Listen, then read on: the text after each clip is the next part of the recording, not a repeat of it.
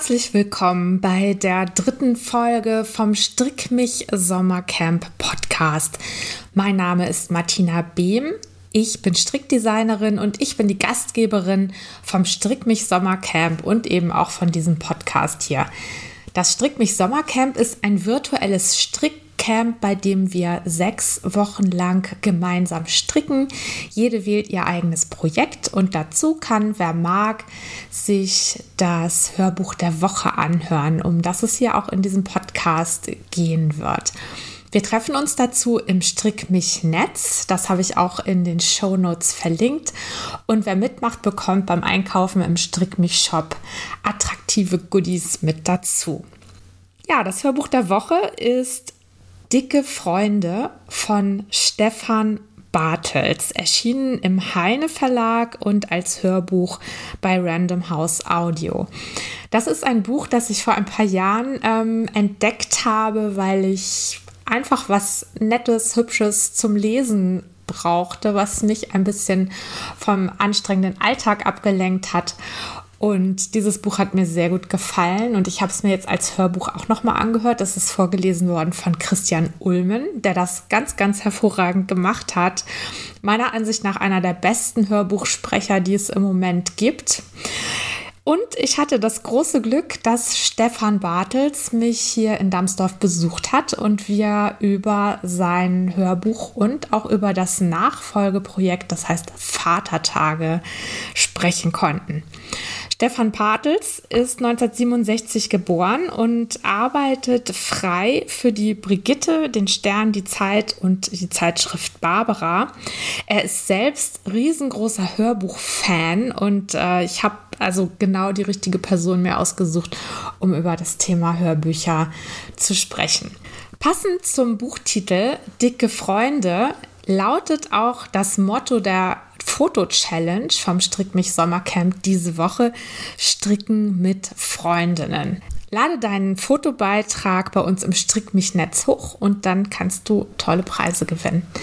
Und jetzt viel Spaß mit Stefan Bartels.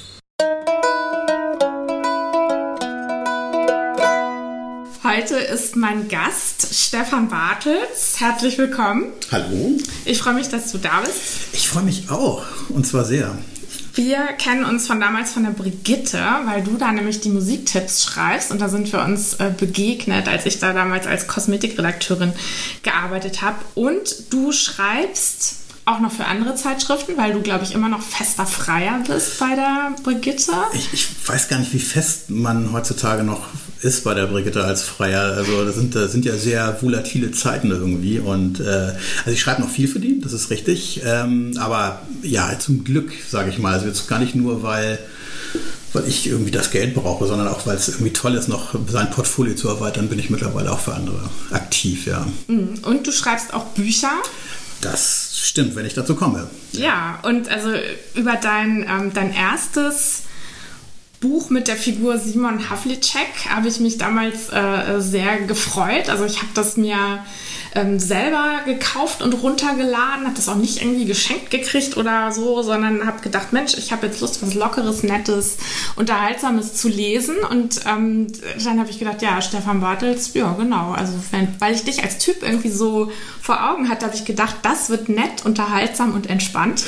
Und äh, dann habe ich mir dieses Buch äh, gekauft und gelesen mit großer Freude. Das, das, ist schön, weil wir, wir haben, wir haben, glaube ich, beide gerade eben schon festgestellt, dass wir gar nicht so irrsinnig viel bei der Brigitte miteinander zu tun haben. Aber ich habe offensichtlich ein Image gehabt. Ähm, ja. Und das zahlt dann, hat dann auf dieses Buch eingegangen. Ja, das freut mich. Ähm, danke. Also danke, dass du es auch, dass du es selber erworben hast. und zum äh, äh einigermaßen ordentlichen äh, kommerziellen Erfolg beigetragen hast. Das hat sich tatsächlich auch ganz gut verkauft und du bist ein Teil davon. Ja, das äh, freut mich sehr, dass ich dazu beitragen konnte. Mhm. Das ist auch ähm, als Hörbuch eingelesen worden von äh, Christian Ulmen, ein ganz großartiges Hörbuch, das ich all unseren Sommercamp-Teilnehmerinnen diese Woche empfehle. Aber bevor wir zu diesem Buch kommen, habe ich natürlich erstmal eine ganz ähm, wichtige Frage an dich. Welche Erfahrungen hast du denn selber mit Stricken und Handarbeiten? Mm, ich bin Jahrgang 1967. Das bedeutet, ich bin in so einer Zeit aufgewachsen, wo die 68er einen sehr großen Einfluss hatten. Und ähm, es gab an meiner sehr konservativen Schule in Schleswig-Holstein irgendwie schon so, so, so einen kleinen linken Zirkel irgendwie, der sich viel von den Grünen abgeguckt hat. Und also es kam tatsächlich dazu, dass ich Stricken gelernt habe in den, äh, in den frühen 80ern und ich habe es geschafft, also ich habe ein einziges Stück fertig bekommen, weil am Ende des Tages habe ich dann festgestellt, ich bin doch eher ein besserer Fußballer als Stricker. Ähm, aber ein Stück habe ich fertig bekommen und zwar einen, einen beigen Polunder im Unterricht. Ähm, den habe ich ausschließlich im Deutschunterricht gestrickt irgendwie und saß da hinten. Und wie man das so gemacht hat damals in den 80ern. Also die, ich, ich weiß nicht, ähm, ob, ob, ob, wahrscheinlich ist, äh, sind noch einige in der Altersgruppe irgendwie in, in, in, deiner, in deiner Gang vertreten. Die werden das noch wissen, dass man in der Schule damals stricken durfte. Ich fand's cool. Ich, mir hatte mir das echt, äh, diese, diese eine Polunder hat mir lang hat mir das sehr viel Spaß gemacht und danach bin ich dann irgendwie davon abgekommen. Ja, dann bist du sozusagen aus der Strickpause nicht mehr rausgekommen. Aber hast du den Polunder auch getragen? Äh, nee. Weil der hat vorne und hinten nicht gepasst. Der war nicht, nicht wirklich gut und ehrlich gesagt war die Farbe. Also ich frage mich, welch, welch, was mich dazu getrieben hat, dieses, dieses braun beige irgendwie dazu nehmen als Farbe. Ich weiß nicht, ob ich irgendwelche Reste von meiner Mutter bekomme. Ich erinnere mich nicht mehr. Also, hm. Gibt es den noch, den Polunder? Den, den, gibt es leider nicht. Was es aber gibt, tatsächlich, ich hatte eine ähm, dann ein paar Jahre später ähm, meine erste große Liebe hat sich über Wochen hinweg total von mir abgewandt, hatte nie Zeit für mich und, und, ähm, und ich verdachte schon, diese Beziehung ist am Ende. Bis dann an meinem Geburtstag sie mit einem unglaublich aufwendigen Pullover um die Ecke kam, in, mit, mit verschiedenen Chaos, in verschiedenen Webungen irgendwie, ich weiß nicht genau, wie man das, wie das heißt. Und, also, und, äh, und unglaublich verschieden. Also es muss ein unglaublicher Aufwand gewesen sein, diesen Pullover zu machen. Und ähm, das ist mir noch sehr hängen geblieben. Also das war für mich so der, der ganz große, der ganz große Liebesbeweis irgendwie, den ich damals bekommen habe an meinem Geburtstag. Ähm, das verbindet mich auch mit Stricken, ja. Hast du den Pulli getragen? Ja, den habe ich getragen. Da gibt es auch noch Bilder von, eine ganze Menge. Den gibt es leider auch nicht mehr. Das ist ärgerlich. Also den, ah, ja. ich weiß nicht warum. Ähm, irgendwie wahrscheinlich meine Mutter hat ihn irgendwann mal weggeworfen. Wobei, ja. da habe ich schon nicht mehr zu Hause gewohnt. Das kann eigentlich nicht sein. Muss jemand anders gewesen sein. Ja. Ich bestimmt nicht.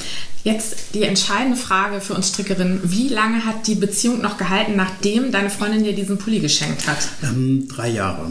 Wow, das ja, ist ja gut. Finde ich auch. Weil das war, da war ich irgendwie, ja, also bis 20 war, bis ich 20 war, waren wir zusammen und ich finde, das ist in dem Alter, ja. insgesamt waren es vier Jahre, ja. das fand ich sehr ordentlich. Ja, es gibt nämlich so ein bisschen unter Strickerinnen die Legende ähm, der, äh, der Sweater Curse heißt das. What? Und Sweater Curse bedeutet, dass in dem Moment, wo eine Frau für ihren äh, äh, Partner oder ihre Partnerin einen Pullover strickt und äh, den dann verschenkt, dass die Beziehung dann ähm, sozusagen verflucht ist und dann ähm, ist, zu Ende ist und man dann eben diese, diese ganze, diesen ganzen Aufwand für diesen Pulli total umsonst äh, betrieben hat. Ist das schon in irgendeinem Roman festgelegt? Weil das würde ich gerne sonst klauen jetzt. Ja, klau das, äh, gerne. Also das finde ich ja, das ist ja super. Sweatercurse. Sweatercurse. Ja, genau. Und ähm, da hat natürlich jede Strickerin so ein bisschen äh, Schiss vor, so, ah. aber wenn man, aber wenn man jemanden so doll findet, dass man ihm dann einen Pulli stricken will. Also ich, ich wusste von der Sweater Curse nichts und habe auch meinem jetzigen Ehemann als wir noch nicht verheiratet waren, einen äh, Pulli gestrickt und habe ihm seitdem, glaube ich, auch noch so zwei, drei mehr Pullis gestrickt und wir sind auch immer noch zusammen. Also von daher. Ich wollte gerade fragen, aber wie ist die Ehe so? Darüber muss man ja auch mal nachdenken. Ja, ich glaube, dafür ist in diesem Podcast jetzt kein Platz. Oh, das ist sehr schade. ja, schade eigentlich. Nee, aber was mich sehr freut, ist, dass du sozusagen ähm, mit Stricken was Positives verbindest und dass du nicht durch irgendwelche Lehrkräfte da traumatisiert worden bist, weil das habe ich jetzt auch schon öfter gehört, dass irgendwie Menschen so ähnlich wie im Sportunterricht irgendwie dann mhm. ähm, so eine lebenslange Abneigung kriegen, weil sie es in der Schule machen mussten. Aber ähm, ja, dann haben wir ja sozusagen jemand vom Fach hier. Aber letztendlich hast du dich dann doch eher für, für Fußball entschieden und fürs Schreiben. Fußball ist auch sehr aufwendig gewesen damals. Ich, wenn man gar nicht so schlecht ist, dann muss man das viel und oft betreiben. Ja, und dann genau für das Schreiben, exakt. Also ich habe ähm, eigentlich lange auch nicht geschrieben erstmal. Also, beziehungsweise ich habe mit, mit äh, so wie, wie alle anderen so mit sieben, acht angefangen, so erste Geschichten zu schreiben. Schade, dass es die nicht mehr gibt. Die würde ich heute wirklich gerne lesen. Ähm, und ich wusste immer, dass ich das kann. Also es ist ja dann in so Deutschaufsätzen und so weiter, ähm, kriegt man das dann ja auch gespiegelt und so. Und es war mir schon klar, dass da, dass da schon ähm, ja, ein Talent liegt bei mir. Aber ich bin auf der anderen Seite auch wahnsinnig schüchtern. Und ich bin auch, ähm, Und ich bin auch ein bisschen faul. Und das ist eine, gar, gar nicht so eine gute Kombination, wenn man irgendwie eine Karriere in diesem Bereich irgendwie anstrebt. Also ich habe mich ganz lange nicht drum gekümmert, um dieses Talent. Das lag immer brach. Ich habe dann auf Lehramt studiert, ähm, nebenbei bei der Post gejobbt, bin sehr früh Vater geworden und das irgendwie ergab sich das nicht so. Und ich habe dann ähm, irgendwann mal so in einer, in einem beim Nebenjob, Nachtschicht bei der Post, habe ich äh, in, in einer Pause so ein Spiegel-Spezial gelesen über, über Journalismus. Und da war auch drin eine Geschichte über, ähm, über Journalistenschulen. Und ich wusste, dass es die Henry-Nannen-Schule gibt und ich wusste, dass es irgendwie ein tolles Ding ist, aber ich äh, dachte immer, man bräuchte ein abgeschlossenes Studium dazu und davon war ich weit entfernt. Das stimmt aber nicht. Und deshalb, ich war gerade so in dem letzten Bewerbungszyklus, ich war schon Ende 20 und äh, das war das letzte Mal, dass ich mich bewerben durfte und habe es dann gemacht. Da habe ich meine, meine, meine Lethargie mal überwunden und, äh, und die haben mich genommen. Das war für mich ganz schön sensationell und hat mein Leben echt geändert und, und vor allen Dingen auch in Richtung Schreiben geschubst natürlich. Mm, mm. Ja, spannend. Ich, ich wusste gar nicht, dass du auf der Henry-Nannen-Schule warst. Ja, Komisch. Du auch? Ja, ich war ja auch. Und bei mir war das auch so. Ich war auch sozusagen ähm, so fast schon zu alt dafür. Ja. Und äh, ja, also es war hat auch natürlich dann das Leben komplett in Total, weil, gedreht. Weil ne? wir beide, also ich meine, ich, äh, welcher Lehrgang warst du? Ich glaube 28. 28, das war ja schon weit nach mir. Also ich war so 1996 da. Da mhm. war ich kurz vor 30. Bin aber noch reingerutscht in diese total goldenen Zeiten des Journalismus, wo irgendwie alles noch super war und wo völlig klar war, du kommst von einer Landesschule, dann werden dir die roten Teppiche ausgerollt. Ähm, das war bei mir nicht ganz so, aber wobei der Teppich, den ich dann beschritten bin, den fand ich ganz schön rot und ganz schön toll am Ende des Tages. Ähm, äh, aber dann weißt du es ja auch, ne? Das ist, das, klar, ne, das, das prägt einen total, diese Schule. Und ähm, das sorgt auch dafür, dass du da eigentlich mit dem Schreiben, von dem Schreiben oder von, dem, von dieser Wortgeschichte auch irgendwie nie so richtig mehr loskommst. Mhm. Da kannst du noch so viel stricken irgendwie. Ja, das, das stimmt. Das merke ich auch gerade. ja, ähm, aber wie ist es denn jetzt zu den, zu den Romanen gekommen? Also mit Dicke Freunde hast du angefangen. Du hast vorher, glaube ich, so ein paar Sachbücher aufgeschrieben, ne? Und ja. dann kam, kam ein Roman. Also, ähm, das ist, du hast mal kurz so 15 Jahre zusammengefasst irgendwie in einem Satz. Äh, die Geschichte dieses Buches beginnt eigentlich, äh, erschienen ist es, ich sage so, ist es 2014 erschienen. Die Geschichte beginnt 2001. Also, was, was mein großes, das große Thema meines Lebens ist, neben Stricken und Fußball, ähm, ähm, abnehmen, die Beschäftigung mit meinem eigenen Körper, weil ich äh, tatsächlich aus genetischen Gründen und aus anderen Gründen dazu neige, äh, sehr viel Bauch mit mir rumzutragen. Und das war schon fast immer so. Also während ich Fußball gespielt habe, nicht, aber danach ähm, sehr, sehr stark. Und dann ich, bin ich auch in diese Abnehmgeschichte immer reingerutscht. Und darüber habe ich 2001 mal geschrieben im Stern. Das hat jemand von einem Verlag gelesen, Rowold war es, glaube ich, damals, und ähm, die hat mich äh, um ein Gespräch gebeten.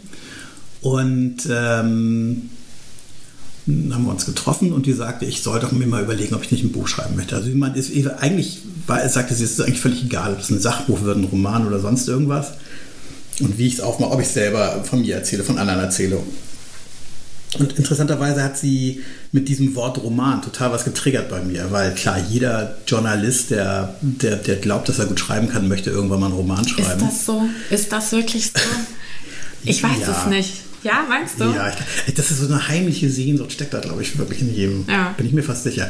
Obwohl, ich lasse mich gerne eines Besseren belehren. Mhm. Also, du, so wie du guckst, du wolltest nie einen Roman schreiben, offenbar. Äh. Ah, okay. So, so, bitte. Ja, aber ich frage mich, ob das bei jedem so ist. Okay, also bei dir hat das was getriggert. Wir reden ja heute über dich hauptsächlich. bei dir hat das was getriggert. Ja, das, das, genau, das, das, das ist total bei, in mir hängen geblieben. Aber da kommt dann wieder dieses, ähm, und ich habe dann interessanterweise diese, diese grobe Geschichte, die dann entstanden ist, die äh, war innerhalb von, das ist lustigerweise bei, bei beiden Romanen bisher so gewesen, die war innerhalb von zehn Minuten im Kopf. Also ich hätte dieses Buch locker im Sommer 2001 schreiben können, wenn ich nicht ich wäre. Also ich, ähm, ich, ich arbeite relativ viel in meinem Kernberuf als Journalist. Ähm, auch ich nehme jeden Auftrag an, äh, wahrscheinlich irgendwie aus so einer, so einer, so einer seltsamen äh, Existenzangst oder so, weiß ich auch nicht. Und das führt dazu, dass ich, ich habe das Glück aber auch, dass irgendwie ich viel gebucht werde.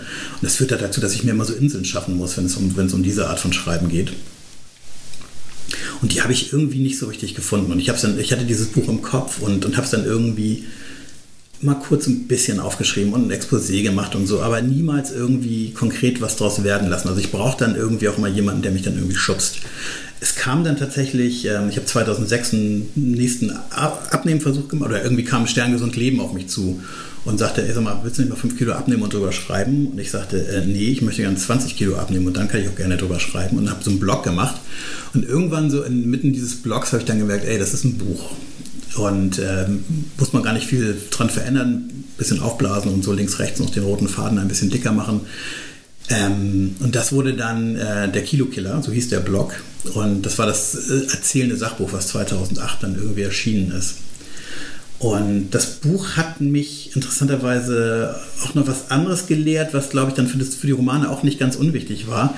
Nämlich, dass du ähm, dass es nichts nützt, irgendwie peinliche Dinge zurückzuhalten. Also Dinge, die dir zum, selber eigentlich zu nahe gehen oder, oder ähm, wo du das Gefühl hast, da ist deine Seele in gewisser Weise zu beschädigt, um darüber zu reden, rede drüber, schreib es. Alles andere bringt nichts. Also wenn du nicht irgendwie total ehrlich dann bist, ähm, dann, dann wird so ein Buch einfach Käse. Und das war es nicht. Das Buch war nicht Käse und das Buch war ganz gut äh, und war ähm, ja, für mich auch tatsächlich so, so, schon mal so ein Schubs in die richtige Richtung, was so die anderen Bücher angeht. Also ich habe dann danach noch ein, noch ein anderes Sachbuch geschrieben mit äh, unserem gemeinsamen Freund Till zusammen, Till Rether, ähm, über, über Männergefühle.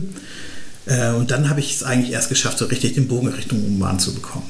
Ich brauchte, ich brauchte dann dafür nochmal einen Agenten, der irgendwie mich, mich getriezt hat und andere Umstände. Und ähm, das Gute war, ähm, damals, ich, ich habe in ein Ferienhaus hier in der Nähe eingeheiratet im Stocksee. Und damals gab es dieses Haus dann schon. Das heißt, ich hatte immer einen relativ kurzen Weg, um irgendwie mir Auszeiten zu nehmen und, und äh, rauszukommen und für mich zu sein. Und das hat das erste Buch wirklich sehr befördert. Mhm. Ja, in dem Buch geht es ja um zwei Typen, die eben beide dieses Thema äh, haben, dass sie ähm, se sich selbst optimieren möchten? Nein, nein, nein. Sie, nicht? Sie wollen sich nicht optimieren, sie wollen verdammt nochmal ihre Plauze loswerden. Okay, gut. Also davon von, von Optimierung äh, sind die, glaube ich, beide weit entfernt, sondern die haben einen extrem großen Leidensdruck mit, mit, ihrer, ja. mit ihrem, mit ihrem, äh, ja, mit ihrem Gewicht.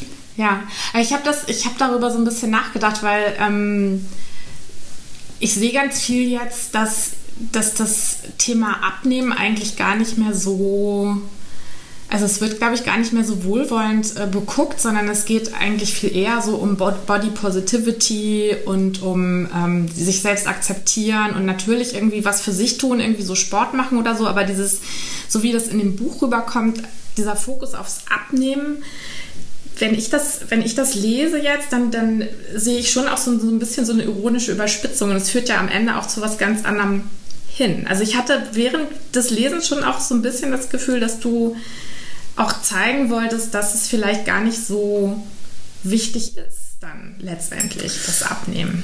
Genau. Oder siehst du das anders? Wir jetzt? wollen ja nicht, nicht richtig spoilern, was das nee. angeht. Ne? Aber, also wir haben es wir ja in dem Fall ähm, tatsächlich mit zwei unterschiedlichen Typen zu tun. Ne? Der ja. eine war mal ein Sportler, war dünn und so und hat tatsächlich sich selber verloren äh, und hat irrsinnig zugenommen und äh, hat dadurch auch... Ähm, in gewisser Weise seine Beziehung verloren. Also darüber kann man echt diskutieren, wer da jetzt irgendwie tatsächlich schuld drin ist. Also die, die Frau war ja, sie hat ja auch nicht gerade eine Heldenrolle dabei.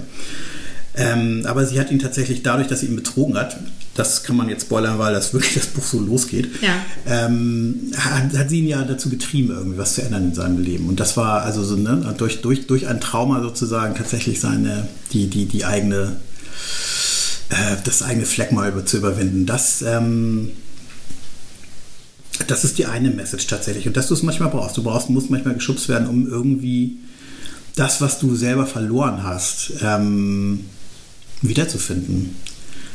Bei Hotte, das ist ja die, also Simon ist die eine Person, ähm, Hotte ist der, der, der Gegenpart, der kommt aus einer ganz anderen Ecke. Das heißt, der war schon immer irgendwie zu voluminös ähm, von, von hat auch als Kind schon drunter gelitten, war irgendwie immer zu dick, hat dadurch auch niemals eine Freundin bekommen. Ähm, der hatte also, der, sein Leidensdruck lag irgendwie woanders, aber der hat sich ja irgendwie nie gefunden. Der wusste nie, wer er wirklich war hinter all dieser, dieser Speckschicht. Ist dann klassisch ein Computer-Nerd geworden und so, was er auch sein Leben lang übrigens bleiben wird. Ich habe ja noch, die tauchen ja wieder auf in weiteren Büchern dann, Büchern dann, also in dem einen, was es schon gibt, das andere, was noch zum, zu schreiben ist. Ähm, und trotzdem hat er irgendwie, also so viel kann man auch vielleicht sagen, er, er, er begibt sich auf einen guten Weg. Und tatsächlich, wie du sagst, ähm, er wird äh, am Ende wird er, wird er nicht dünn sein. So. Und trotzdem wird es ihm besser gehen. Sehr viel besser. Hm.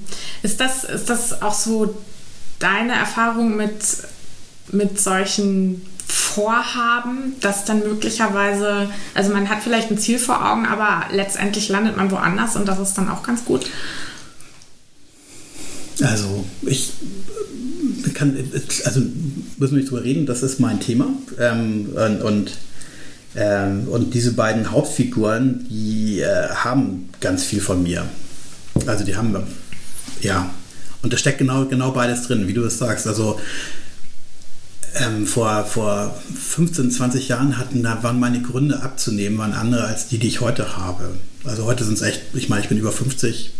Warum sieht es vor? Ich müsste, das ist lebensverlängernd, wenn ich irgendwie Gewicht verliere. Darum alles andere, mit allem anderen komme ich gut klar. Also ich weiß, wer ich bin und ich weiß, dass ich okay bin und dass ich nicht mehr abnehmen bräuchte, um irgendwie ein besserer Mensch zu sein oder ein interessanterer Mensch zu sein oder sonst irgendwas. Also ich weiß, dass mein, also der, dieses, dieses Selbstbild hat sich total geändert.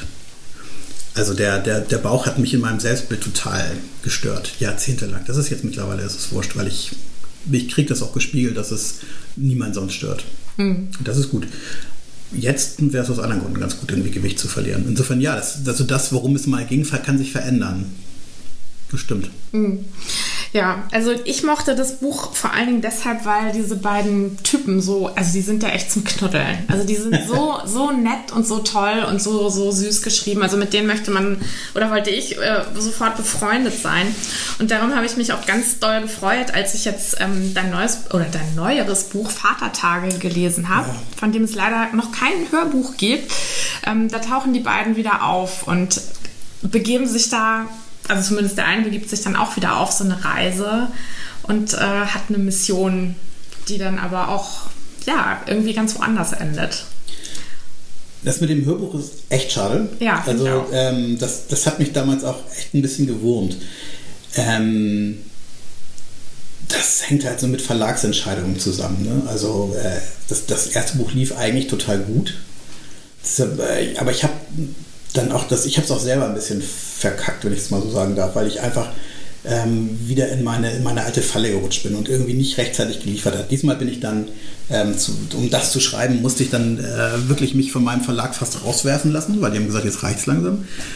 Und musste zu einem äh, befreundeten Schriftsteller nach Thailand fahren, einen, einen Engländer, den ich mal während einer Reportage kennengelernt habe, der lebt da irgendwie am Strand.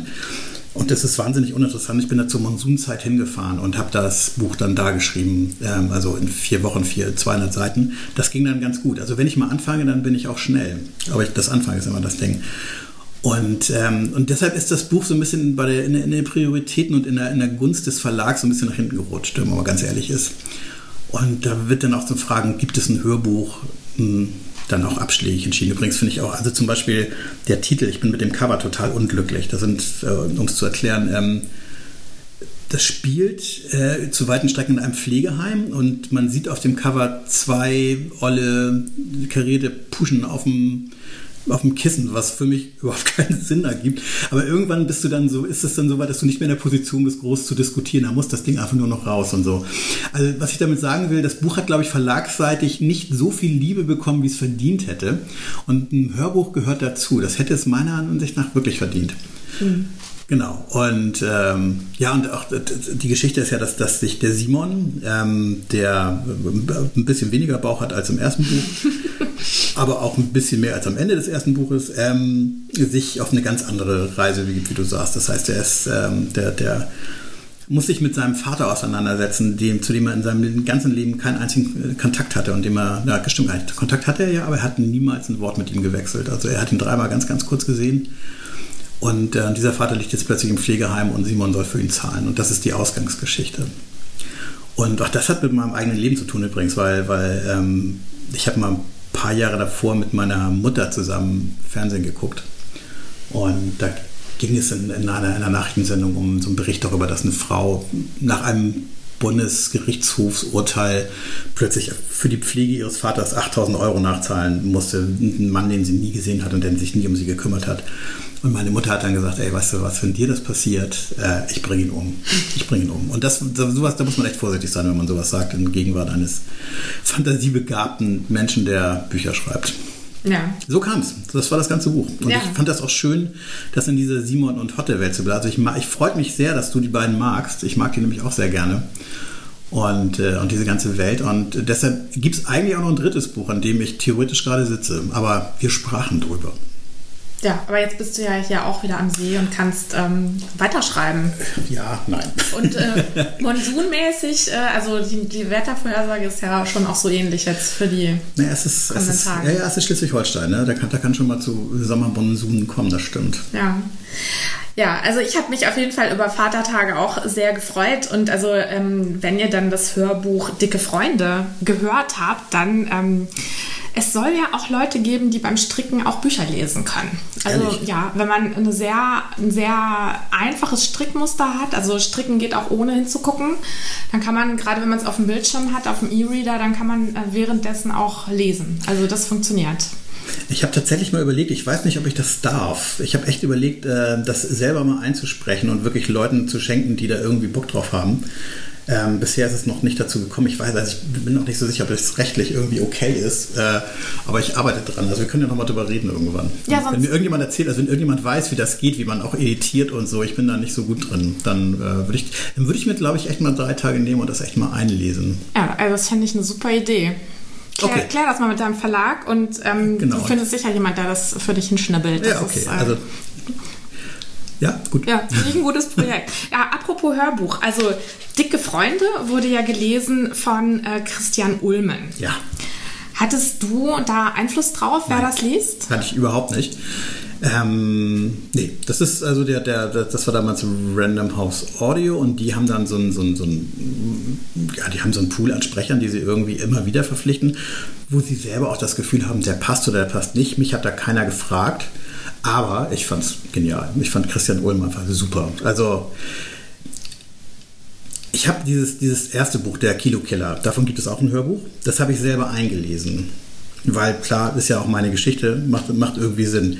Das habe ich äh, dann äh, als CD irgendwie eingelegt und ich habe es genau 13 Sekunden hören können. Da musste ich ausmachen. Ich fand es ganz, ganz, ich fand es furchtbar.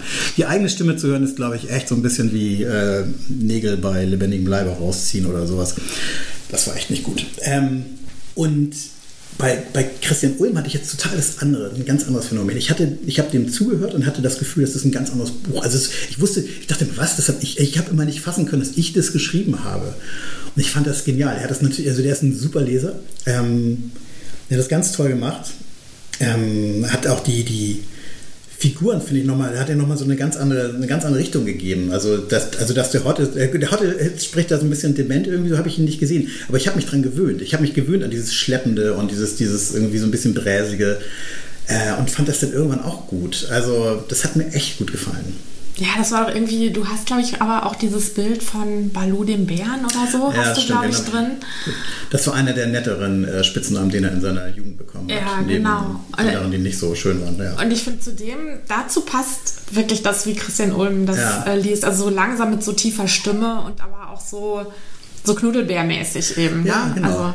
Ich habe leider, ich hab, bin Christian, ich bin ja schon sehr in, in, in Ausübung meines Berufes sehr vielen Schauspielern auch begegnet, habe sie interviewt und Christian Ulm leider noch nie, weil Ach, das würde ich schade, gerne mal. Ich würde ja. gerne mal und würde ihn auch gerne. Ähm, würde gerne auch mit ihm mal darüber reden. Wie. Also ich weiß, dass er es mochte, weil mir wurde dann zugetragen, dass er so ein, zwei Jahre später war er mal zu irgendeinem Lesefestival eingeladen und es hieß, er hat ja viele Hörbücher eingesprochen, ähm, es hieß, er soll irgendwas mitbringen, worauf, worauf er Lust hat. Und er hat tatsächlich dicke Freunde mitgenommen und vorgelesen. Oh, schön. Das war natürlich voll der Ritterschlag. Das hat mir echt, also das hat mich echt stolz gemacht. Ja, ja. Und äh, ja, das würde ich ihm echt gerne noch mal irgendwann sagen. Ja. Ähm, doch, super Typ, super gemacht. Mhm. Passt richtig gut. Und auch, dass er, ähm, der ist ja in Hamburg aufgewachsen und mhm. konnte eben auch dann diese verschiedenen Variationen von Hamburger und norddeutschem Akzent konnte er so wirklich. Ja, das stimmt. Ja, genau. genau. Heute kommt ja aus. Äh, wo kommt der her, Bagde Heide. Mhm. Der klingt tatsächlich, also das, das, äh, das Platt da ist ja ein ganz klein bisschen anders als das, als das Hamburger Platt. Nicht, dass da irgendwie platt gesprochen würde, aber tatsächlich ist die, äh, ist die Betonung ja doch ein bisschen anders. Das ist mhm. wahr. Mhm. mhm. Ja, also ein ganz großartiges Hörbuch, das ich euch ähm, auf jeden Fall zum Stricken empfehle. Und wenn ihr es könnt, lest das äh, Buch Vatertage beim Stricken oder wartet, bis Stefan das Buch äh, für euch ähm, einspricht. Also ich, wenn es tatsächlich Bedarf gibt, dann sagt Bescheid. Dann, äh, wenn, wenn ihr das möchtet, nach dem nach Dicke Freunde, dann könnt ihr das befördern. Doch, doch, auf jeden Fall. Also glaube ich, spreche ich für die gesamte Strickerinnen-Community, die gute Unterhaltung beim Stricken braucht, dass also wir da auf jeden Fall dahinter stehen. Du schreibst ja Musiktipps für die Brigitte. Das ist sozusagen einer deiner Hauptjobs. Das ist meine Miete. Okay, genau. Würdest du von dir sagen, du bist jetzt besonders audioaffin? Also du hast irgendwie da einen besonderen Kanal oder irgendwie so eine andere Herangehensweise oder eine besondere Aufmerksamkeit, was dich von anderen unterscheidet da? Also du kannst auf jeden Fall meine Frau mal dazu fragen, die ähm, sehr oft bemängelt, dass ich nicht ansprechbar bin, weil ich ständig Kopfhörer drin habe. Und äh, ja, also bin ich. Bin, also bin ich schon immer gewesen, glaube ich. Ähm, was mir auch letztendlich zu meinem Job bei der Brigitte verholfen hat, dieses, dass ich doch eher sehr viel, immer viel Musik gehört habe. Ich, ich war nie ein Experte irgendwie, ne? Ich bin, bin auch heute kein Experte, würde ich sagen. Aber ähm, das Schöne bei der Brigitte ist ja, da muss man nur, da, ist, da kann man persönlich drüber schreiben. Also mein Bild ist über der Seite und ich kann dann tatsächlich irgendwie sagen, wie ich etwas empfinde und, und wie ich es einordne. Und das macht, das macht den Job leichter und schöner. Und ähm, ich finde, ja, ich glaube schon, dass, dass ich, bei mir passiert ganz viel über Ohren. Ich kann zum Beispiel eigentlich kaum noch lesen. Also, erstens mal habe ich sowieso kaum die Zeit dafür, weil ich immer irgendwas mache. Also, wenn ich nicht schreibe, dann bin ich irgendwo hin unterwegs, meistens auf dem Fahrrad. Ähm, oder ich äh, hänge die Wäsche auf oder sonst irgendwas, kennst du ja selber. Und dann kannst du in dem Moment, also ich könnte dann kein Buch lesen nebenbei. Also deine Strickerin können es vielleicht, ich kann es nicht. Und da, dann höre ich immer. Und ich mhm. höre auch tatsächlich äh, weniger Musik als, als äh, sehr lange und dafür aber irrsinnig viel äh, Podcasts und Hörbücher. Mhm. Also ich habe während der Podcasts habe ich eigentlich für mich während der Trump-Ära entdeckt. Da habe ich vor allen Dingen diese ganzen amerikanischen Nachrichten-Podcasts irgendwie abonniert, weil der Typ mich echt fasziniert hat. Ich fand es mhm. irre. Fand ich ganz irre. Und darüber bin ich dann auch auf andere Podcasts gestoßen irgendwie. Ähm, viele Deutsche. Und bei Hörbüchern ist es aber genau das Gleiche. Also Audible hat auch da irgendwie meine Welt echt verändert, muss ich sagen. Ich höre eigentlich, ich, das ist immer meine erste Frage. Also wenn, auch wenn ich, wenn ich, äh, ich mache ja, höre ja nicht nur Musik für die Brigitte, sondern ich, ich bin auch sogenannter Krimi-Experte. Ich mal jetzt ah. Anführungszeichen in die Luft, ja. weil Experte bin ich definitiv auch da nicht. Aber das heißt mit anderen Worten, die geben den Bereich an mich ab. Und ja. wenn es um Krimis geht, dann, dann höre ich die und, und schreibe drüber. Ja, wow. Und äh, und ich frage dann immer bei den Verlagen schon nach, ob es ein Hörbuch gibt, was ich irgendwie hören könnte, bevor ich das lese, weil das von mir das echt leichter fällt. Mhm. Ich kann eigentlich wirklich, wenn, wenn ich abends dann ins Bett gehe und ich nehme mir ein Buch, dann bin ich innerhalb von fünf Minuten eingeschlafen. Ja. Da hat dann keiner was von. Das geht mir mittlerweile auch so, ähm, aber ich habe festgestellt, wenn ich mich im Bett hinsetze und lese, dann kann ah. ich länger lesen. Das, ah, okay. das geht. Also dann auch mit Lampe an, also mhm. nicht nur E-Reader und dunkel. Also wenn ich einschlafen will, dann einfach E-Reader dunkel auf die Seite legen, zehn Minuten weg. Mhm. Aber wenn ich länger lesen möchte, dann, dann setze ich mich hin im Bett. Das, das ist... Äh, besser. Okay, guter Tipp. Ja, ich glaube aber auch, also bei mir ist es auch so, also ich bin, habe eigentlich auch ständig hier äh, zu tun und bin am rummachen, wie du schon sagst, irgendwie Wäsche. Wir haben da draußen auch Hühner und Kanäckel. Aber und wenn ich mir das Anwesen hier angucke, ja. oder wenn ich mit dem Hund gehe oder Sport mache oder so, dann habe ich eigentlich auch, also ich habe auch angefangen, Podcasts zu hören, hauptsächlich während der Pandemie und dann war mir das aber irgendwann zu viel Realität und bin dann ah, okay. auf, mhm. auf, Hörbücher umgestiegen und äh, ist bei mir auch mit, ja, ich bin auch wieder mehr Hörbuch. Also äh, Trump ist vorbei, jetzt kann ich wieder deutlich mehr Hörbücher hören. Ja. Ich habe, glaube ich, habe meine Audible-Bibliothek, ähm, da sind 800, 900 Titel drin oder so. Also wow. ich hatte ordentlich Geld gelassen, aber nicht ein Cent davon bereut. Mhm. Was waren denn von diesen vielen, vielen Hörbüchern, da du jetzt ja wirklich Experte bist, ähm, was waren denn da jetzt deine Highlights? Oh, wow, das ist eine. Ich bin immer nicht gut in solchen. Da bin ich wirklich nicht gut spontan. Das, ähm, ich, aber ich versuche mal. Also ich bin ähm, ganz, ganz großartiger Leser ist äh, Burkhard Klausner, mhm. deutscher Schauspieler, der jetzt so 72 ist er mittlerweile, glaube ich. Und der hat tatsächlich eins meiner Lieblingsbücher eingelesen. Das ist ähm, Stoner, heißt das. Ganz, ganz tolle Geschichte aus den 50er Jahren in den USA. Oder warte mal, in den 60ern ist das geschrieben. Also John William Stoner kann ich wahnsinnig empfehlen. Das ist ganz anders, ist aber ganz toll. Ich habe sehr geliebt, ähm, Mittagsstunde von gelesen. Ah, okay, alles gleich. ich sehe ein leuchtendes ja, Gesicht. Ja, ja, äh, weil das, also da habe ich, ähm, also erstens mal ist das Buch fantastisch. Da ist, das habe ich selten erlebt, dass ich, das, so viel Perfektion habe ich selten erlebt. Also dass wirklich du das Gefühl hast, dass jedes Komma genau da ist, wo es hingehört. Und dann hat es Hannelore Hoger eingelesen und die ist genau so gelesen hat, wie das sich das gehört. Auch da ist nicht eine Betonung falsch, da ist nicht ein, eine Pause zu viel oder zu wenig oder so. Mhm. Das ist irre. Also das, das fand ich, ist also ein Ausnahmehörbuch, definitiv. Ja. Ausnahmebuch, Ausnahmehörbuch. Ja, unbedingt. Ich auch, ja. Und dann, wenn ich noch ein Dritt, was Drittes nennen soll, dann ich liebe, ich liebe, liebe, liebe und es ist auch in gewisser Weise ein bisschen, da gucke ich mir auch ein bisschen ab, ehrlich gesagt, vom, beim, was das Schreiben angeht. Aber ich liebe Sven Regener. Mhm. Also die ganze Herr Lehmann-Welt irgendwie, in die kann ich mich reinknien. Ich finde das unfassbar. Und er liest die Bücher ja auch selber. Und er hat, der ist ja Bremer und hat auch so eine, so eine, so eine, und, und, und der, der verschluckt ganz viel. Der hat so eine ganz schnodderige Art irgendwie ähm, die, äh, die ich einfach fantastisch finde. Also das ist so, das ist, das lebt. Die, die Bücher leben einfach irgendwie. Mhm. Ah, und wo wir gerade, da haben, da haben wir gerade auch drüber gesprochen und wir waren ja bei unserem Freund Till Räther und das kann man hier nicht unerwähnt lassen. Ähm, äh, Treue Seelen ist das neue Buch von Till. Das ist kein Krimi, der, der erste Roman, der kein Krimi ist. Und das wird, ist genau das Gleiche. Das wird gelesen von Florian Lukas. Das spielt in Berlin der, der, der mittleren 80er. Und Florian Lukas Berlinert halt auch. Und, und der, der füllt das Ganze mit einem unglaublichen Leben. Also das ist auch eine ganz schöne Geschichte. Mhm. Ja, mit Sven Regener, ich habe jetzt neulich mal, ähm, habe ich das angefangen zu hören, Herr Lehmann. Ich kenne das Buch, mhm. ich habe es nicht gelesen. Und das habe ich aber relativ schnell wieder ausgemacht. Weil, ja. weil ich, also ich finde eigentlich, wenn Schauspieler das lesen, dass das eigentlich nochmal so eine schöne Ebene dazu kriegt, weil die ja so Performer sind. Und ich weiß nicht, vielleicht war ich da so ein bisschen, also ich konnte mich in dem Moment irgendwie nicht drauf einlassen. Aber du bist jetzt schon der Zweite. Also Till hat mir im Interview auch gesagt, dass er das äh, ähm, Herr Lehmann von Sven Regner gelesen so toll fand. Vielleicht muss ich dem nochmal eine Chance geben. Das ist irre. Ich kenne nicht Till so lange, aber dass er Herrn Lehmann mag, wusste ich gar nicht. Ja, oder wenn, Regner mag. Wenn ich das richtig in Erinnerung habe, dann ja, war das so. Ja. Ich weiß ja auch nicht alles von dem. Ja. Ja, so okay, ah, ja, ich kann das verstehen. Also ich kann, ich kann es auch verstehen, dass man genau mit dieser Art nicht klarkommt. Also mm. es ist mir, ich finde, weil es ist sehr speziell, es ist sehr besonders. Ja. Aber ich habe so das Gefühl, das hat mit, das korrespondiert total auch mit mir und meiner, meiner Art, mit Leuten zu reden und so. Und, ja. äh, und ich finde diese, diese, diese Herr Lehmann-Welt einfach, ich, das passiert ja nicht irrsinnig viel da, ne? Sondern es ist, es, es ist ein Typ, der sich irgendwie so durchschlägt und dabei irgendwie die schrägsten Dinge erlebt. Ähm, aber ich finde es ich find's großartig. Mm. Geschmackssache. Ist im weitesten Sinne ja vielleicht auch noch aus dieser Zeit, wo es Popliteratur hieß, ne? oder? War das nicht so gegen Ende dieser Zeit oder würdest du das ja. dann nicht dazu rechnen? Nee, würde ich überhaupt nicht dazu, aber stimmt, mit der Zeit hast du recht, aber mit ja. der, mit der, mit, also Popliteratur, Stuttgart Barre und so weiter und Christian Kracht, oh, nee.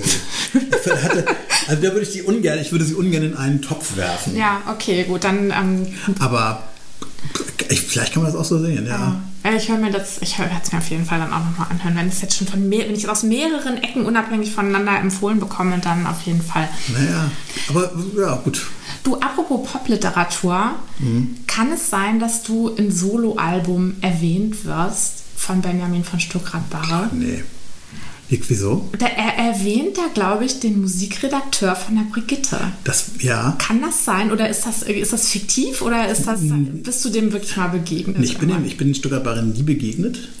Übrigens, Panikherz, ganz tolles Hörbuch auch von Stuttgart Barre. Ja. Also eben, eben habe ich doch gesagt, aber nein, äh, Soloalbum, ja. Äh, aber äh, Panikherz, super Buch.